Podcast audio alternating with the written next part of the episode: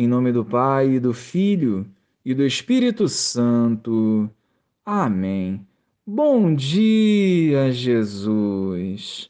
Ajudai-nos a combater as tentações, para que, fortalecidos pelo vosso ensinamento, saibamos compreender e viver retamente a tua vontade. Aqui estamos, usa-nos conforme lhe aprouver. Amém.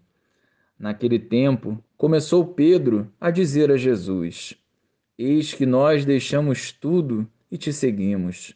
Respondeu Jesus: Em verdade vos digo: quem tiver deixado casa, irmãos, irmãs, mãe, pai, filhos, campos, por causa de mim e do Evangelho, receberá cem vezes mais agora, durante esta vida.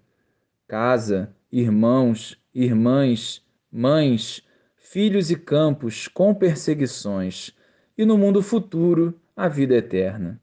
Muitos que agora são os primeiros serão os últimos, e muitos que agora são os últimos serão os primeiros. Louvado seja o nosso Senhor Jesus Cristo, para sempre seja louvado.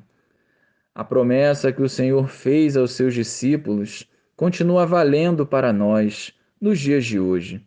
Dentro de nossas vocações, Jesus deve ser a prioridade em nosso dia a dia.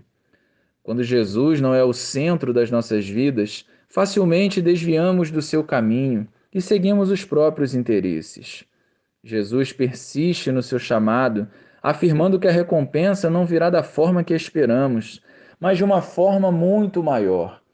É a promessa do Senhor que será cumprida na vida daqueles que abrem mão de si e investem na vivência do reino, priorizando as coisas do alto dentro de cada realidade da vida. Se ainda nos deixamos seduzir pelas facilidades do mundo, como iremos ser dignos dessa recompensa?